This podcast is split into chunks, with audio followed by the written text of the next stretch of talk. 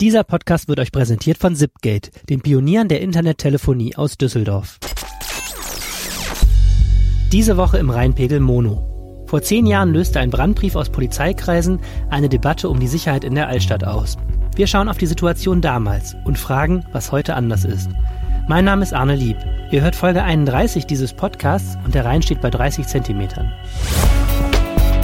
Rheinpegel, der Düsseldorf-Podcast der Rheinischen Post. Hallo und herzlich willkommen zum Podcast. Was bewegt Düsseldorf diese Woche? Wir sprechen drüber. Ihr hört uns auf RP Online, bei iTunes und bei Spotify. Mein Name ist Arne Lieb, ich bin Redakteur in der Lokalredaktion der Rheinischen Post. Vor zehn Jahren wurde unserer Polizeireporterin Stefanie Geilhausen der Brief eines Polizisten zugespielt. Darin beschwerte sich der Dienstgruppenleiter der Altstadtwache bei seinen Vorgesetzten über die unhaltbaren Zustände in der Düsseldorfer Altstadt. Von einer Gewaltspirale war die Rede und davon, dass selbst Polizisten sich in der Altstadt nicht mehr sicher fühlen. Dieser Brandbrief löste eine Debatte über die Sicherheit an der längsten Theke der Welt aus. Im Rheinpegel Mono hört ihr jetzt meine Kollegin Helene Pawlitzki im Gespräch mit Stefanie Geilhausen. Stefanie Geilhausen, wie lange bist du schon Polizeireporterin bei der Rheinischen Post? Seit dieses Jahr 20 Jahren. Und wie lange warst du nicht mehr in der Altstadt feiern? Ah, ich glaube, das ist, äh, ich weiß es. Äh, Gehst du in die Altstadt feiern? Ähm, ja, schon ab und zu, aber das ist in der Tat auch schon lange her. Aber das hat jetzt, glaube ich, weniger mit der Altstadt zu tun als mit 20 Jahren, in denen ich ja auch älter geworden bin. Persönliche Neigungen. Okay, das heißt, für dich kommt es durchaus noch in Frage, in die Altstadt zu gehen. Du bist nicht abgeschreckt durch Nö. deine Tätigkeit. Nö, ich gehe ja, wenn ich in, wenn ich in die Altstadt gehe, gehe ich tatsächlich ja meistens dienstlich hin, um mir mal anzugucken, wie es da so ist. Und äh, Silvester da gehe zum Beispiel als nächstes zum, wahrscheinlich. Zum Beispiel Silvester und äh, ich gehe da auch durchaus auch mal nachts um zwei alleine hin, um mir anzugucken, wie es da so ist, äh, ohne dass ich mich da jetzt besonders unsicher fühlen würde. Gehört aber absolut zum Job einer Polizeireporterin in Düsseldorf, sich die Altstadt genauer anzuschauen und zu spüren, wie die Stimmungen da sind und wie, wie die Sicherheitslage da ist, ne? Ja, eigentlich schon und das halt spätestens seit dem Brief, über den wir heute hier reden, weil damals haben wir es nicht gemacht. Es gab irgendwie, wenn man denn nicht sowieso regelmäßig in die Altstadt ging, gab es irgendwie niemanden so richtig, der da auch von den von den Journalisten nachts um samstags nachts um zwei irgendwie in die Altstadt gegangen wäre. Das, da hatten viele Leute einfach anderes zu tun oder so. Und äh, deswegen waren wir auch oder ich auch ziemlich überrascht, als wir dann so auf einmal hörten, ups, da ist irgendwas nicht so wie die Außenwahrnehmung ist, weil man hatte uns immer gesagt, ja, wir machen in der Altstadt dies und wir haben jenes und und so. Und es waren Dinge in, in ähm, die Videobeobachtung war diskutiert worden und es hat immer geheißen, eigentlich brauchen wir es nicht und dann kamen die, also es war immer so, als sei es eigentlich Lief. ganz okay so. Mhm. Halt, was halt immer so ist in der Altstadt, da wird halt viel getrunken und dann sind am Ende halt auch viele Betrunkene da, aber da gab es keinen Grund, dass man gesagt hat, wir müssen da dringend mal hingehen und gucken. Mhm. Im November 2008 hast du einen Brief bekommen. Von wem kam der? Wer hatte den geschrieben? Also geschrieben hat ihn ein Dienstgruppenleiter aus der Altstadtwache an seinen Vorgesetzten und also der ist sehr, sehr sachlich. Ähm, der äh, ist ein bisschen frustriert, ein bisschen resigniert, weil es halt offensichtlich ganz viel gab, was da was da im Argen lag und das hat er sehr nüchtern und sehr sachlich hat er halt dem Vorgesetzten berichtet von zwei von einem Wochenende von einem ganz normalen Wochenende in der Altstadt, wie es damals halt eben normal geworden war. Wie hast du diesen Brief bekommen? Ich sage seit zehn Jahren, ich habe ihn in der Straßenbahn gefunden und ich würde heute auch nichts anderes sagen. Der alte Journalistenspruch, sozusagen. Zumindest hier in der Redaktion äh, ist das ja ein bisschen Code auch dafür, dass man, äh, ja, man hat ihn halt gefunden. Ne? Genau, also in Zufällig. Städten, in denen Hat es jemand Stra- in der Straßenbahn liegen äh, in gelassen. Städten, in denen es Straßenbahnen gibt, gilt es als zulässige Ja. Geschichte. Genau. Also Man sollte es nicht erzählen, da wo es keine Straßenbahnen gibt. Tatsache ist, du hast ihn bekommen. Ja, das ist dann schwierig. Andererseits, okay, die Frage ist natürlich, wer glaubt das überhaupt schon? Ähm, du hast diesen Brief bekommen und äh, hast ihn gelesen und hast gerade schon selber gesagt, das war etwas, wo du so direkt gesagt hast, okay, das ist jetzt neu, da müssen wir drauf schauen. Warum? weil da sich Dimensionen eröffnet haben über das, was da in der Altstadt passierte, wo ich mir dachte, das ist ja offensichtlich nicht ein punktuelles Ereignis. Das ist nicht ein Ereignis eines Wochenendes, sondern so wie, wie das der Beamte geschildert hat, ist das wohl regelmäßig so. Und äh, er hat auch eine ganz düstere Prognose. Ich meine, es war November, war, war ziemlich genau zehn Jahre her. Das heißt, auch damals waren es nur noch wenige Wochen bis Silvester. Und der hatte zum Beispiel geschrieben, wenn das so weitergeht, wie es jetzt ist, sehe ich für Silvester schwarz. Dann wird die Polizei Einsätze verlieren. Und das war schon was, wo ich gesagt habe, das äh, muss eigentlich dringend öffentlich werden. Was heißt das Einsätze verlieren? Einsätze verlieren heißt, dass es dort zu der Zeit Gruppen gab, die wirklich sich mit der Polizei messen wollten. Und äh, die kamen auch in, die, die konnten da in jeder beliebigen Mannstärke auftauchen, während die Polizei mit äh, verschwindend kleiner Besetzung versucht hat, da irgendwie für Ordnung zu sorgen. Die sind wirklich, der, der schreibt auch in dem Brief, meine Leute sind in dieser Nacht von Einsatz zu Einsatz gehetzt. Die sind durch die Altstadt gerannt und haben überall kleine Brände gelöscht, wenn man das im übertragenen Sinne sagen will. Äh, und da gab's, da gab's überhaupt kein, kein Durchatmen mehr. Und der sagte halt, wenn das so weitergeht, dann geben wir da die Altstadt aus der Hand. Erzähl uns doch mal, was er konkret schildert. Also was ist die Situation? Wie stellen wir uns das vor in dieser, in diesen Nächten damals ähm, 2008? Ich muss mal gucken. Er hatte nämlich da so, so ein ähm, äh, so eine Auflistung gemacht, was alles dieses an, in diesem Wochenende war, mit 100 Einsätzen in der Nacht. Ähm, es war kalt, es hat geregnet. Ähm, das heißt, dann sind die Leute eher schlecht gelaunt. Unser einer würde jetzt denken, ja, dann gehen die alle rein, dann feiern die in den Kneipen und alles ist gut auf den Straßen. Aber es waren 50 Junggesellenabschiede da in einer Nacht. Es waren in derselben Nacht 280 Fußballfans von Bayern. Oh. Darunter 44 bekannte Hooligans. Hm. Die machten sich in der Altstadt, die wollten aber nicht irgendwie als Bayern-Fans zusammensitzen, sondern die suchten gewaltbereite Düsseldorfer Fußballfans, mit denen man sich vielleicht irgendwie mal unterhalten konnte. Dann gab's diverse Ausflugsfahrten von Fußballvereinen aus dem Umland, äh, ungefähr ein Dutzend, die auch alle in der Stadt waren, weil die da ihre Jahresfahrt machten und die Vereinskasse vertranken. Dann waren Dortmunder Fußballfans da. Dann hatte es irgendwo in der Gegend einen Wettkampf gegeben von Ringern. Das heißt, es befanden sich auch noch sechs oder sieben Gruppen von ja etwa grotesk. 200 Ringern ja in der Altstadt. Dann äh, gab es eine ähm, äh, eine Gruppe von äh, Menschen mit äh, libanesischem Migrationshintergrund, die als Straftäter bekannt waren, ähm, dann ähm, plus den üblichen Erlebnis- und Sauftourismus und Tausende von Altstadtbesuchern, die da waren, weil sie gerne mal was erleben wollten. Das mhm. war so, so eine Nacht. Das sind ja im Grunde genommen, viele davon sind Gruppen, wo, glaube ich, die Polizei schon von vornherein sagt, jede einzelne davon birgt ein gewisses Gefahrenpotenzial. Also heute ist es zum Beispiel so, wenn Polizei weiß ja, dass irgendwo ein Sonderzug mit Bayern-Fans hier Halt macht, weil die gerade mal in der Altstadt feiern gehen wollen. Das, äh, da, das nennt man so einen Drehkreuzeinsatz. Also Fans, die von einem Spiel kommen, das gar nicht in Düsseldorf stattgefunden hat und auf dem Heimweg sind, die machen dann gerne mal in der Altstadt, äh, legen die mal so einen Zwischenstopp ein. Und wenn das heute so ist, dann ist da eine Hundertschaft, dann läuft da ein separater Einsatz, der sich nur um Fußball kümmert. Damals hat das alles diese eine Dienstgruppe aus der Altstadtwache gemacht. Mhm. Die gingen da zu zweit auf Streife und wenn, wenn dann irgendwas war, da haben sich zwei geprügelt und dann gehen da diese beiden Polizisten hin und ziehen die auseinander und eigentlich wäre dann alles gut. Ähm, dann wurden die aber von anderen, von Umstehenden plötzlich angegriffen, die dann sagten, ey, lass doch den armen Mann in Ruhe, der hat doch gar nichts gemacht. Und solche Sachen halt. Und dann wurden die angegriffen. Heute gibt's das auch nicht mehr. Heute gehen die zu viert auf Streife, weil zwei Mann arbeiten dann am Störer und die anderen zwei passen auf, dass keiner diesen Einsatz stört. Hm. Dass Einsatzkräfte beim Einsatz angegriffen werden, ist ja ein Phänomen, das heute, glaube ich, uns viel bewusster ist, als es noch vor zehn Jahren war, weil wir es heute eben auch aus Kontexten wie Rettungsdienst oder so kennen. Ne? Ähm, aber war das damals was Neues, dieser Gedanke, dass man nicht einfach als Polizist seine Arbeit tun konnte, sondern dass da auch kein Respekt vor der Uniform oder irgendwas war, sondern dass die dann angegriffen wurden? Das fing da so langsam an. Also das war dann auch so, dass äh, die Polizei damals sehr wohl registriert hat, dass es auch gerade, äh, man muss es halt so sagen, dass, weil, weil es halt so ist, ähm, dass es Gruppen von jungen Leuten mit Migrationshintergrund gab, die aus dem Umland hierher kamen und dachten, super, mit der Düsseldorfer Polizei, da kann man sich mal schöne schön ein paar Kräftemessspiele liefern, weil da kannst du es ja machen.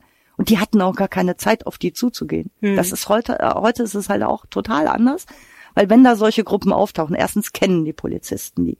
Zweitens, die warten nicht, bis die was machen und rennen dann hinter denen her und versuchen, die wieder einzufangen, sondern die gehen direkt hin und sagen, hört mal Jungs, wir wissen, dass ihr da seid, wir haben euch im Blick und ihr könnt euch hier überhaupt nichts erlauben, Das weil wir sind die ne? Altstadt, genau. Nennt man das so? Ja. Und damals sind die in die Altstadt und gesagt, ey, die Altstadt ist uns. und äh, sind da, also Ja. das, das was, was in dieser Zeit ist so ein Begriff entstanden bei der Polizei, der heißt der ganz normale Altstadtwahnsinn. Und dieser ganz normale Wahnsinn, der ist für unser ein vollständig unnormal. Hm. Für unser einen heißt, die wir nicht Polizisten sind. Ja. Und die wir auch vielleicht nicht äh, so oft in der Altstadt sind. Hm. Ich bin zum Beispiel, nachdem diese, nachdem ich diesen Brief gelesen hatte, an dem Wochenende darauf in der Altstadt gewesen. Und ich war da, also es waren viele Journalisten da, hauptsächlich Fotografen. Der Text da an sich geht nicht so furchtbar gerne dann noch so spät auf so zu Veranstaltungen. Das macht dann der Fotograf und man kann dann am nächsten Tag telefonieren. Ich war, glaube ich, eine von ganz wenigen Schreibern, die dort unterwegs waren, von ganz wenigen Reportern aber ich war die einzige Frau. Und wenn man, und du kennst unsere Fotografen zum Teil ja auch, und da waren nun Fotografen verschiedener Düsseldorfer Medien. Ich habe das vorher nie erlebt, ich habe das nachher nie erlebt, aber die haben an diesem Abend total von sich aus, ohne dass da, die haben total auf mich aufgepasst. Hm. Also äh, wenn ich irgendwo eine Zigarette rauchen wollte und die wollten irgendwo reingehen und sich aufwärmen, dann blieben zwei Mann bei mir draußen stehen. Das, ähm, das war toll einerseits. Ähm, ich und es war und das ist das Schlimme, es war nötig. Hm. Also ich habe da Situationen gesehen, die kannte ich nicht. Also dass da Betrunkene durch die Altstadt fallen, eine Sache. Aber dass da so eine Gruppe auf einen zukommt, die die Bolker Straße entlang marschieren, die sichtbar nicht betrunken sind, die alle schwarz gekleidet sind und in einem ziemlich schnellen Schritt die Bolker Straße runterrennen und auf einmal grundlos und aus dem Stand, aus der Hüfte mit ausgestrecktem Bein Leuten auf die Brust springen, Mhm. so im Vorbeigehen Unbeteiligten Dritten. völlig Unbeteiligten, ähm, da wird dir schon anders. Hm. Das heißt, das, was der äh, Autor dieses Briefes beschrieben hat aus diesem einen Wochenende, das ist damals nicht nur das eine Wochenende gewesen, sondern das war öfter so. Das war fast jedes Wochenende so. Ja. Und das Grundproblem, wenn ich dich richtig verstehe, war, dass die Polizei nicht in ausreichender Mannstärke vorhanden war, um diesem Problem sofort Herr zu werden. Ja, man hatte halt, also die Altstadtwache war halt zuständig für die Altstadt und die hatte halt ihre Personalstärke und die sollten das dann irgendwie wuppen. Und es ging ja auch immer irgendwie. Hm. Und es ging ja auch an, in dieser Nacht irgendwie. Er hat ja geschrieben, es kann passieren, dass wir irgendwann mal Einsätze verlieren, aber die sind halt bis zur, bis weit über die Erschöpfungsgrenze hinausgegangen und haben eben dafür gesorgt, dass sie die Einsätze nicht verloren haben, dass sie die Altstadt nicht aus der Hand geben mussten. Ja. Also es hat immer irgendwie geklappt. Und damit war der Leidensdruck wahrscheinlich nicht so furchtbar groß. Ja. Was macht das aus deiner Beobachtung mit Polizisten, wenn sie sowas regelmäßig in ihrem Arbeitsalltag erleben müssen? Es macht unglaublichen Frust. Weil, äh, weil, weil du einfach nichts hinkriegst, also weil du wirklich nur noch rennst und weil du überhaupt nicht mehr die Kontrolle hast, sondern weil du nur noch hinterherläufst. Hm. Und das war ja das große Problem. Was ist die Folge von Frust, wenn Polizisten gefrustet sind? Auch da gibt's wahrscheinlich viele Modelle. In dem Fall, ich würde sagen, ähm, also was, was, was damals so war, war halt eben, dass man gesagt hat, wir müssen jetzt mal auf den Tisch schauen, wir brauchen jetzt hier mal dringend Hilfe. Hm. Und ansonsten führt das zu Krankmeldungen, was es damals in der Altstadtwache alles nicht gab. Also die waren total engagiert Mhm. und so. Aber äh, es macht einen natürlich irgendwann fertig, wenn man weiß, dass man, äh, wenn man samstags Nachtdienst hat, dann zieht man irgendwann mittags seine Klamotten an und weiß, ich Mhm. werde im Laufe dieser Nacht in mehrere körperliche Auseinandersetzungen verwickelt werden. Ein anderes Problem, du hast ja gerade beschrieben, wie das für dich als Frau, als Reporterin war. Ähm, es gibt ja auch Frauen in Uniform, Frauen als Polizistin, die dann in die Altstadt gegangen sind. Ähm, wie war das für die? Für die war das nicht anders als für die Männer, aber für die Männer war es dann anders, weil es dann tatsächlich auf einmal im, im Jahr 2008 auf einmal wieder Überlegungen gab, ah, können wir die Frauen da eigentlich überhaupt alleine Streife gehen lassen? Am besten wäre eigentlich, wir hätten gar keine Frauen in der Dienstgruppe, dann müssen wir uns nicht um die noch Sorgen machen. Also, dass man tatsächlich äh, 2008 auf einmal wieder darüber diskutiert hat, äh, kann eine Frau das leisten, was ein Mann da leistet. Ähm, zumal die Frauen teilweise von bestimmten Migrationshintergrundsgruppen auch schlicht und ergreifend nicht ernst genommen wurden. Hm. Und ähm, heute ist auch das anders, weil heute hat man da auch durchaus mal einen Vierertrupp, der nur aus Frauen besteht. Hm. Wir machen hier eine kurze Pause und hören eine Message von unserem Sponsor. Dieser Podcast wird euch präsentiert von Zipgate, den Pionieren der Internettelefonie aus Düsseldorf. Habt ihr schon mal drüber nachgedacht, wie wir in Zukunft arbeiten werden? Vielleicht ganz ohne Hierarchien, ganz ohne Gehaltsverhandlungen, ohne feste Abteilung und auch ohne Überstunden? Klingt nach Zukunftsmusik, aber unser Kooperationspartner Zipgate tut das schon, und zwar seit 2010. Deshalb gelten die 155 Zipgate-Mitarbeiter auch als Pioniere, wenn es um leanes und agiles Arbeiten geht. Wie es ist, mit Selbstverantwortung und einem radikalen Do-it-yourself-Spirit Projekte umzusetzen, das könnt ihr jetzt hautnah erleben. An jedem dritten Montag im Monat öffnet Zipgate im Düsseldorfer Medienhafen seine Türen und lädt zum Rundgang durchs Büro ein. Los geht es um 16.30 Uhr im firmeneigenen Restaurant mit einer kurzen Einführung in agile Organisation. In einer kleinen Gruppe führen Zipgate-Mitarbeiter durchs Büro. Dabei und danach beantworten sie Fragen und man kann sich über agile Arbeitsweisen austauschen. Um ca. 18 Uhr ist Schluss. Ich selbst habe die Tour schon mitgemacht und kann sagen, es ist echt interessant und lohnt sich. Wenn ihr mitmachen wollt, meldet euch jetzt an auf zipgate.de slash reinpegel. Wissen wir, wie lange das zum Zeitpunkt dieses Briefes schon so schlimm war oder wie lange sich das zugespitzt hat? So ein paar Monate. Also es hatte so im, im Sommer 2008 wohl sich gehäuft. Es gab aber auch vorher immer wieder mal was. Deswegen hat die Polizei ja auch immer wieder mal irgendwas versucht. Also mhm. man hatte 2003 so ein Interventionstrupp hieß das installiert, der dann zusätzlich und unabhängig von diesen Zweierstreifen dann auch mit in der Altstadt unterwegs war. Das waren dann so ziemlich breitschultrige Jungs, die dann sehr böse geguckt haben auch und äh, die manchmal dann auch nur gucken mussten. Und die haben dann damit schon so ein bisschen angefangen, das was heute das Normale ist, weil die auch Zeit hatten, weil die sich eben nicht treiben ließen. Die sind dann schon nachmittags unter Umständen draußen gewesen und haben sich ihre Junggesellenabschiede angeguckt und gedacht, okay, gut, hm. die jetzt mit noch drei Alt pro Nase mehr und dann kriegen wir mit denen ein Problem. Also gehen wir mal hin und sagen, hört mal, haltet euch mal ein bisschen den Ball flach, weil wir haben euch im Blick. Wo kamen diese Interventionstrupps her? Waren die auch in der Altstadtwache angesiedelt oder zusätzlich? Der ist damals, das war so ein Pilotprojekt und aus diesem Interventionstrupp ist dann später 2004 ist dann Prios entstanden. Das ist diese Einheit, die Prios klingt toll. Äh, der richtige, die, die Langversion heißt, die Langversion heißt Prävention und Intervention an offenen Szenen und Brennpunkten. Klingt auch nicht schlecht. Ähm, ja, ist aber ein bisschen nicht lang. So sexy wie Prios. Ja, genau. Und ähm, Prios war dann damals halt auch ganz oft erstmal in der Altstadt ähm, das sind die heute auch noch, ähm, aber nur noch unterstützend, weil meistens ja in diesen, mhm. an diesen Wochenenden heute die Hundertschaft mit in der Altstadt ist. Ja. Und Videoüberwachung wurde ja auch vorher schon eingerichtet, ne? Ja, die gab es vorher schon. Da gab es einen Polizeipräsidenten, der hat, der, der sehr, sehr gründlich war, der gesagt hat, ja, 2003 gab es, glaube ich, jetzt neue Polizeigesetz, das das möglich gemacht hat. Und der Oberbürgermeister damals, der sagte immer, wir müssen jetzt sofort flächendeckend die gesamte Altstadt mit Video überwachen. Und der Polizeipräsident hat damals gesagt, nein, wir müssen erstmal ganz genau gucken und dass auch die Voraussetzungen dafür erfüllt werden. Und das kam sehr spät erst in die Gänge und dann hat auch die Landesregierung ein bisschen Druck gemacht. Da stand eine Wahl bevor. Und kurz vor der Landtagswahl ist dann auch die Kamera eingeschaltet worden. Ähm, das war aber auch alles noch so ein bisschen in den Kinderschuhen. Die Technik war nicht so besonders gut.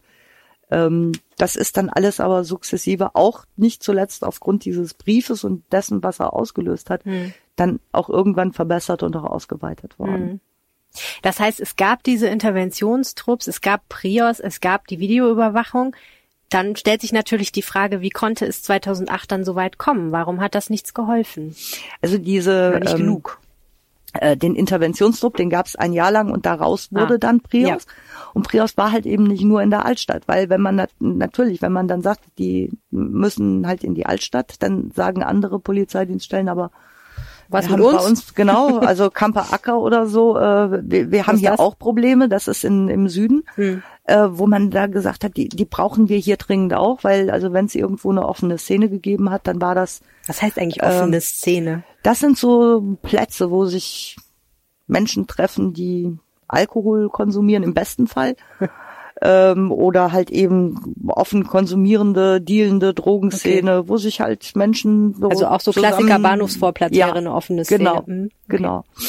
Gut, also mit anderen Worten, es gab das, aber das, was es gab, war nicht genug und Das war nicht genug und das war nicht so strukturiert, wie es heute ist. ja. Also weil weil man reagierte halt immer noch und nach diesem Brief war es so, dass also der Brief kam Ende November äh, an die Öffentlichkeit. Es gab sofort eine wahnsinns öffentliche Diskussion, die auch auf Landesebene geführt wurde. Ähm, der, die Stadt hat natürlich auch ein Interesse daran gehabt, dass diese Altstadt irgendwie nicht dieses furchtbare Mhm. Negativ-Image hat. Und man hat, alle haben überlegt, was können wir tun und wie können wir die Polizei unterstützen. Und dann ist noch im Dezember desselben Jahres dann ein neues Konzept entstanden. Das hieß erst sichere Mhm. Altstadt, das hieß dann irgendwann Altstadt 2020 und das ist ein Sicherheitskonzept, mit dem wir heute noch oder mit dem die Polizei heute noch arbeitet und mit dem wir ganz gut fahren, weil die Mhm. Altstadt halt eben ähm, im Moment recht befriedet ist. Da würde ich gleich gerne noch mal konkreter mit dir drüber reden, aber vorher noch mal vielleicht kurz zu dem Brief. Der war ja nicht gedacht als öffentliches Fanal. Nee, absolut nicht. Also das war auch dem, der den Brief geschrieben hat, mit dem habe ich Jahre später mal darüber gesprochen. Und er sagte, er hätte das nie gewollt. Und Der wollte einfach wirklich nur seinen Vorgesetzten sagen, seinen äh, Vorgesetzten, so. ne, genau. Und ähm, sagte aber auch, und das sagen mir viele Polizisten, wenn dieser Brief damals nicht an die Öffentlichkeit gekommen wäre, dann hätte es sicher noch viel, viel länger gedauert. Weil so, so schnell Polizisten durch die Altstadt rennen können, so langsam funktioniert der Apparat oben drüber. Es ist eine Behörde, das darf man nicht vergessen. Und eine Behörde in Deutschland hat ein hat ein äh, gewisses Beharrungsvermögen, hat neulich mal einer gesagt, und das trifft, glaube ich, auch ganz gut, weil wenn denn läuft, Hm, dann läuft's und dann muss man da auch nicht groß was ändern. hm. Aber begeistert war die Polizei wahrscheinlich nicht, dass die Journalisten den in die Finger gekriegt haben. Also du. Nee, der erste Tag, nachdem dieser Brief dann auch äh, gedruckt war, wobei ich sagen muss, ich habe das schon abends dann auch, ich habe auch geklärt, weil ich wollte natürlich Ja. auch keine Polizeiinterner, die keinesfalls in die Öffentlichkeit kommen. Also Genau, vielleicht kannst du das kurz erklären. Wie läuft das denn, wenn du so ein Dokument zugespielt bekommst? Wie gehst du vor? Was für Fragen musst du beantworten? Wie entscheidet man dann? Also da war es so, dass ich äh, mit meinen Vorgesetzten geredet habe und wir uns relativ schnell einig waren, dass ähm, wir dazu eine Geschichte machen. Also das heißt, ich habe äh, mit Leuten gesprochen, ich habe dazu einen ganz normalen Text geschrieben, einen ganz normalen Artikel und äh, wir haben diesen Brief dann im Wortlaut weitgehend komplett darunter abgedruckt. Was ja schon bedeutet, ihr habt die Relevanz dieses Themas als sehr hoch einge Ja. eingeschätzt. Und zu Recht mit äh, auch, das hat dann ja auch das gezeigt, was dann so an den nächsten Tagen passierte. Und da nochmal zum Vorgehen, weil ich weiß natürlich nicht, wenn da ein internes Schriftstück ist, kann ich nicht wissen, sind da, stehen da Geheimnisse drin, also Dienstgeheimnisse im Sinne von ähm, im Übrigen sind wir da siebenmal zur Kneipe sowieso gegen die wegen irgendwas ermittelt. Stand da jetzt nicht drin, aber also ich wusste nicht, sind da Dinge drin, die keinesfalls an die Öffentlichkeit dürfen, weil sie vielleicht laufende Ermittlungen stören könnten. Und da habe ich dann irgendwann ähm, ähm, bei der Polizeipressestelle angerufen und habe gesagt, pass auf, ich habe diesen Brief, wir werden den auch drucken, weil wir den für relevant halten. Darüber wollte ich auch gar nicht diskutieren. Aber ihr habt den ja wahrscheinlich auch. Könnt ihr da mal gucken, gibt es irgendwas, wo ihr sagt, das solltest du bitte schwärzen, weil Hm. äh, das geht keinem was an oder es wäre schlecht, wenn das bestimmte Leute lesen könnten. Ja. Und da haben wir uns abgestimmt. Und Das heißt, das es gab war auch dann Sachen, auch, die drin standen, die nicht veröffentlicht werden sollten. ja, Mhm. Und wie viel Prozent dieses, dieser acht Seiten habt ihr abgedrucken, abdrucken können im Endeffekt? Also weil es ja äh, der Platz halt beschränkt ist. Ich habe sicherlich so ein paar Dinge rausgelassen, ähm, äh, die einfach zu technisch sind oder so, aber ich würde mal sagen, so 60, 70 haben wir schon, es Hm. war schon viel Platz, den wir dafür ausgegeben haben. Ja. Und dann am nächsten Tag war Alarm. Ja, ziemlich. Also natürlich bei allen Kollegen, die, die den jetzt, die, die in einer anderen Straßenbahn unterwegs gewesen waren als ich. Und ähm, natürlich aber auch bei äh, der Polizei, die not amused war. Weil die erstmal gesagt haben, ja, und jetzt ist das in der Öffentlichkeit und wir konnten jetzt ja gar nicht mal und gucken und da muss doch auch mal einordnen und du Ärger ist vielleicht nur, ja, die waren nicht so begeistert halt. Aber ähm, ich glaube, es hat dann relativ schnell eigentlich dazu geführt, dass man, dass, dass die auch gemerkt haben, da kommt jetzt Bewegung rein und auch äh, auch die Polizeisprecher sind ja Polizisten. Die kennen das ja, die kennen das, das sind ja deren Kollegen, die kennen ja die Geschichten. Mhm. Die, die, die kennen auch die Kollegen, die da morgen, sonntags morgens mit völlig verdreckten Uniformen aus dem Dienst kamen mit äh, Bier und anderen Flüssigkeiten getränkt, die bespuckt wurden, die mit, mit Flaschen beworfen wurden. Das, das war schon, also das kannten die ja alles. Ja. Und das war wahrscheinlich auch für die nicht schlecht oder halt eben für alle Polizisten letztlich nicht schlecht, dass es dann so eine öffentliche Diskussion geworden ist. Mhm. Ähm, du hast ja schon angedeutet, ähm, jetzt im Nachhinein, zehn Jahre später, wenn du mit den Menschen sprichst, die äh, rund um diesen Brief äh, geagiert haben und sich irgendwie damit mit dem Thema auskennen, ähm, sagen, welche, ähm, das war eigentlich eine gute Sache, dass der die Öffentlichkeit erreicht hat, weil das so ein bisschen beschleunigt hat, was danach passiert ist. Ähm, wie war das denn? Wer waren denn die ersten, die darauf politisch reagiert haben? Was, was für Meinungen kamen da ans Tageslicht? Ich kann mich erinnern, dass relativ zügig das Innenministerium ausrichten ließ, das äh, sei ein Düsseldorfer Problem und da hätte man nichts mit zu tun. nice. Das kam auch nicht so gut an, speziell äh, ähm, bei den Düsseldorfer Politikern natürlich. Und äh, da gab's dann auch sehr schnell dann Gespräche, die den Innenminister dann auch davon überzeugt haben, dass es jetzt vielleicht doch auch, dass es die Landespolizei ist und auch die Düsseldorfer Polizisten sind seine Mitarbeiter. Und dass nicht nur Düsseldorfer in der Altstadt feiern gehen, sondern auch Und andere Leute. Aber auch vor allen Dingen, dass er auch als Dienster ja auch eine Fürsorgepflicht auch hat für diese Beamten da. Und Mhm. Ja. dass es nichts ist, was man nur auf Düsseldorfer Ebene lösen kann. Mhm. Und so ist dann da auch, also die Stadt, der, die, die Stadt hat angeboten, ob, ob man mit dem OSD die Polizei unterstützen könnte. Das würde ich heute auch eher sagen, war lieb gemeint, ne? Also ist aber jetzt, ich sag mal, Kategorie niedlich. Ja. Also Nützt nicht so viel bei nicht, Randalen in der Altstadt. Nützt nicht so furchtbar viel. Dafür ist der OSD auch nicht da. Dafür ist der OSD nicht ausgebildet. Die OSD-Leute machen aber heute, und das ist inzwischen auch eine hochqualifizierte Truppe, die machen ihren Job, die machen den auch gut und die arbeiten auch super gut mit der Polizei zusammen. Es hat damals auch, auch das äh, eine Folge von den Konzepten, die man im nach, nach diesem Brief entwickelt hat. Äh, seitdem zum Beispiel gibt's Doppelstreifen Mhm. dass heißt äh? OSD und Polizei zusammen unterwegs sind. Mhm. Und äh, da kann man halt eben auch viel mehr sehen, sich viel mehr austauschen. Das war bis dahin nicht so. Also der OSD hat seins gemacht, die guckten halt nach Ruhestörungen Mhm. und und wenn denn zu laut war und wenn es dann ein Laden war, in den man als OSD halt gesagt hat, möchte ich jetzt eigentlich nicht reingehen und sagen, macht mal die Musik lauter, dann hat man halt das der Polizei überlassen. Und so, heute ist das alles ein bisschen Bessere Zusammenarbeit. bessere Zusammenarbeit und heute funktioniert das halt Mhm. ganz anders. Was war denn dann das Kernstück, das Herzstück der Veränderungen? Dass man gesagt hat, also es gibt so, das ist auch so, ein- so, ein, so ein technischer Begriff, also es gibt eine, also der normale Dienstalltag bei der Polizei heißt allgemeine Aufbauorganisation. Das ist halt so, also so sind alle da, die da sein sollen und jeder macht seine Arbeit. Und dann gibt es etwas, das nennt sich besondere Aufbauorganisation, kurz BAO genannt. Ähm, da hat man halt eine besondere Lage, zum Beispiel Fußball ist immer eine BAO, weil halt ein besonderes Ereignis stattfindet und dafür braucht man dann eine besondere Aufbauordnung äh, in diesem Apparat, damit der halt, damit dieser Beamtenapparat funktioniert. Da gibt's dann ähm, Personal, das nur dafür zuständig ist und die sich eben nur um diesen einen speziellen Punkt kümmern, weil das kam ja früher halt auch noch erschwerend hinzu, diese Beamten in der Altstadtwache. Die waren ja nicht nur für die Altstadt zuständig. Und wenn irgendwo in der Innenstadt eine Razzia war bei irgendwas, dann mussten die da auch noch mit hin. Mhm. Die waren im, im schlimmsten Fall waren die Beamten von der Altstadtwache in härten Verkehrsunfall aufnehmen. Also so und heute oder damals war dann das erste, das man gesagt hat, war, wir machen an den Wochen die Wochenenden in der Altstadt sind kein Alltag. Die Wochenenden in der Altstadt sind eine BAO. BAO und die ist vielleicht nicht so groß, wie sie ist, wenn jetzt die Queen zu Besuch kommt, aber die ist schon ordentlich. Ja.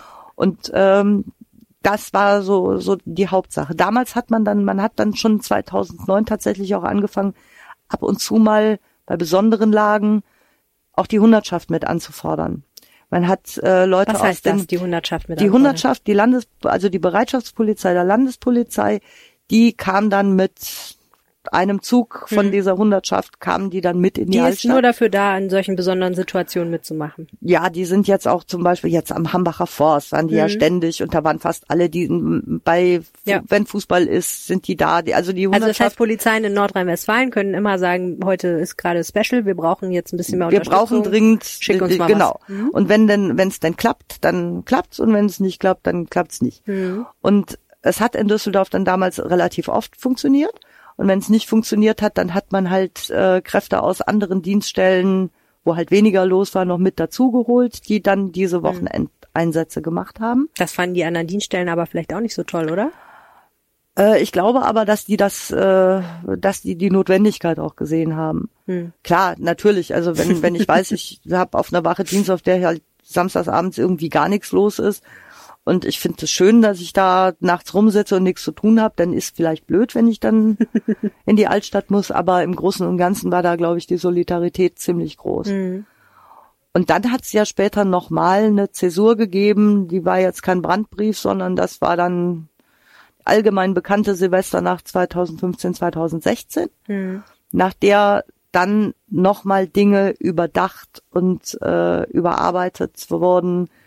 Und seit dieser Silvesternacht ist es zum Beispiel so, dass die Hundertschaft an jedem Wochenende da ist. Mhm. Wenn halt nicht gerade wirklich die, das, das Land jeden einzelnen Mann seiner Hundertschaften komplett braucht. Hm. Das hatten wir dieses Jahr zum Beispiel an einem Wochenende mit Großdemo im Hambacher Forst und in Köln war Erdogan zu Besuch. Mhm.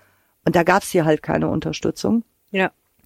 Und das konnte man dann allerdings auch am nächsten Tag im Einsatzbericht ablesen. Wir hatten da in der Nacht zwei ähm, Fälle, wo halt wieder mal Polizisten bei der Arbeit angegriffen wurden, wo Leute versucht haben, einen Festgenommenen zu befreien, äh, was dann schon auch eine erhebliche Straftat darstellt. Also es ist dann Mhm. genau zu diesen tumultartigen Ereignissen wieder gekommen, weil es halt schon was anderes ist, wenn die Polizei deutlich stärkere Präsenz hat.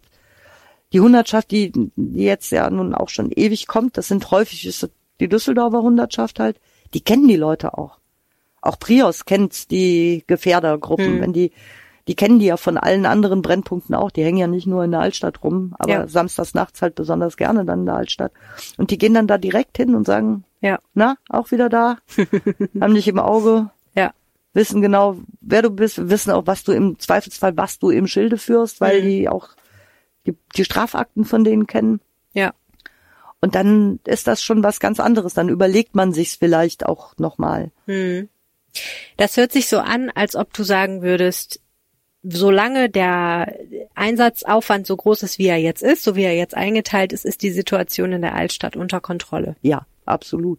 Also es ist auch so, dass äh, auch jetzt so die Rückmeldungen aus der Altstadt, auch was ich so höre von den Wirten und so, die sagen alle, es ist wesentlich besser, es ist viel toller geworden, es ist wesentlich sicherer geworden.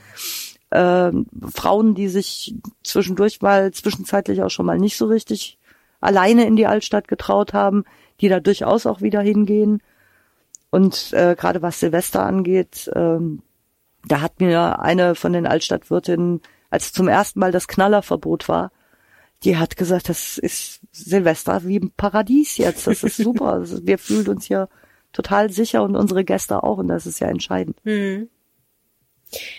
Alle Verbrechen, die in der Altstadt passieren, kann man natürlich nie verhindern. Ne? Es gibt weiterhin gelegentlich Gewalttaten, es gibt Diebstähle und solche Geschichten, ein bisschen Randaliererei, Vandalismus, das kann man wahrscheinlich nie ganz abstellen. also hängt, natürlich hängt viel von dem, was da so passiert, damit zusammen, dass einfach unendlich viel getrunken wird. Und dann brennen da schon mal Leuten die Sicherungen durch.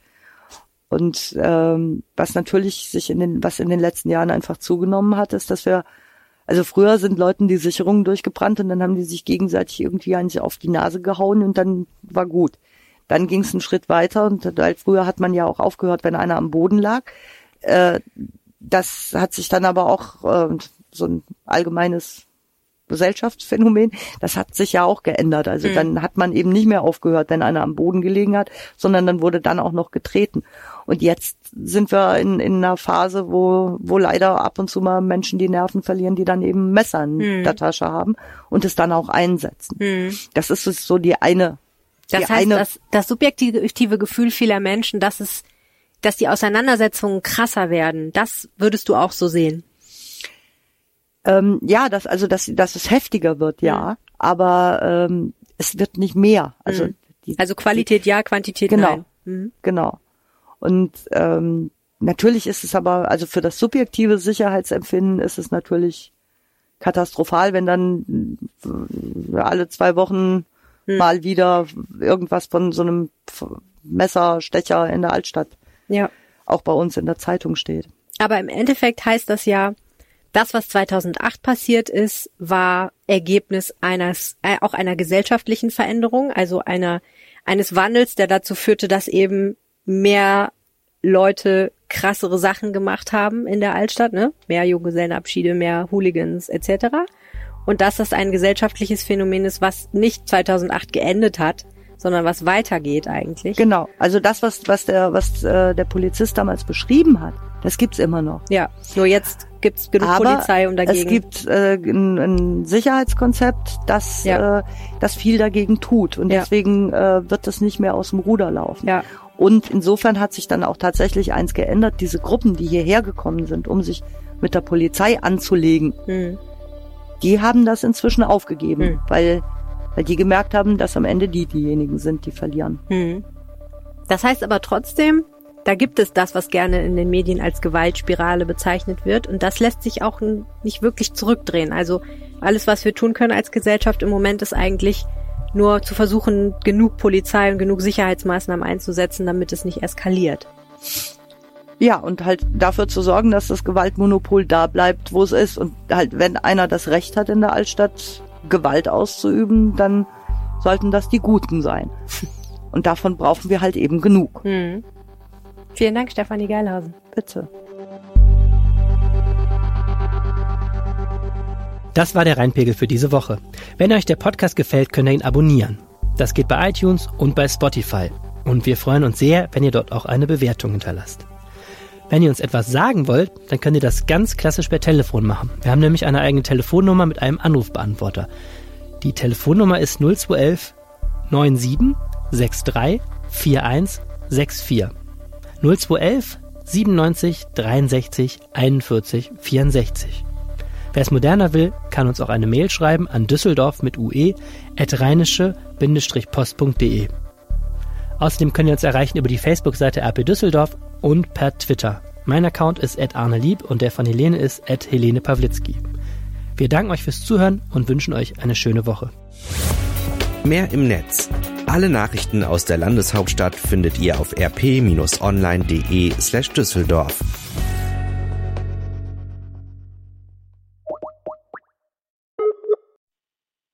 Hallo, hier ist Helene. Hallo, hier ist Arne. Ihr hört den Rheinpegel-Podcast und jetzt habt ihr den Anrufbeantworter des Rheinpegel-Podcasts erwischt. Wir freuen uns über alles, was ihr uns nach dem Piepton hinterlasst. Aber Vorsicht, es könnte passieren, dass wir eure Aufnahmen im Rheinpegel veröffentlichen.